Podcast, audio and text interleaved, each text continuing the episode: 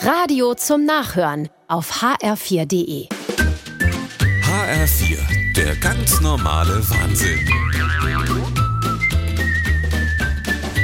Ach Doris, ist das nicht euer Nachbar, der Mann, wo gerade ins Café kommt? Der Naturschützer, der Herr Giesler. Ach du liebe Zeit, ja.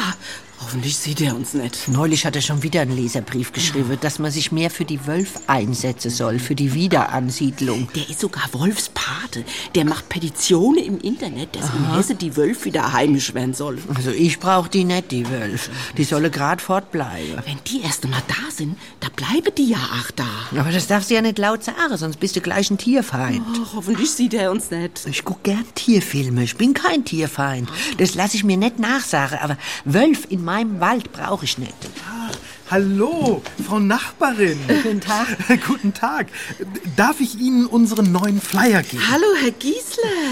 Was haben Sie denn da für einen Flyer? Ähm, Eine Aktion für Wolfspatenschaften. Mhm. Vielleicht haben Sie ja Lust, solch eine Patenschaft zu übernehmen. Mhm. Fünf Euro im Monat, die sich wirklich lohnen. Ach, wie interessant, Herr Giesler. Sie sind so engagiert, das wollte ich Ihnen schon lang sagen. Bewundernswert, wie Sie sich für die Wölfe einsetzen. Die arme Wölf, gell? Die habe ja sonst gar kein Lobby. Mhm. Jeder schimpft nur. Ja, ja, so ist es leider.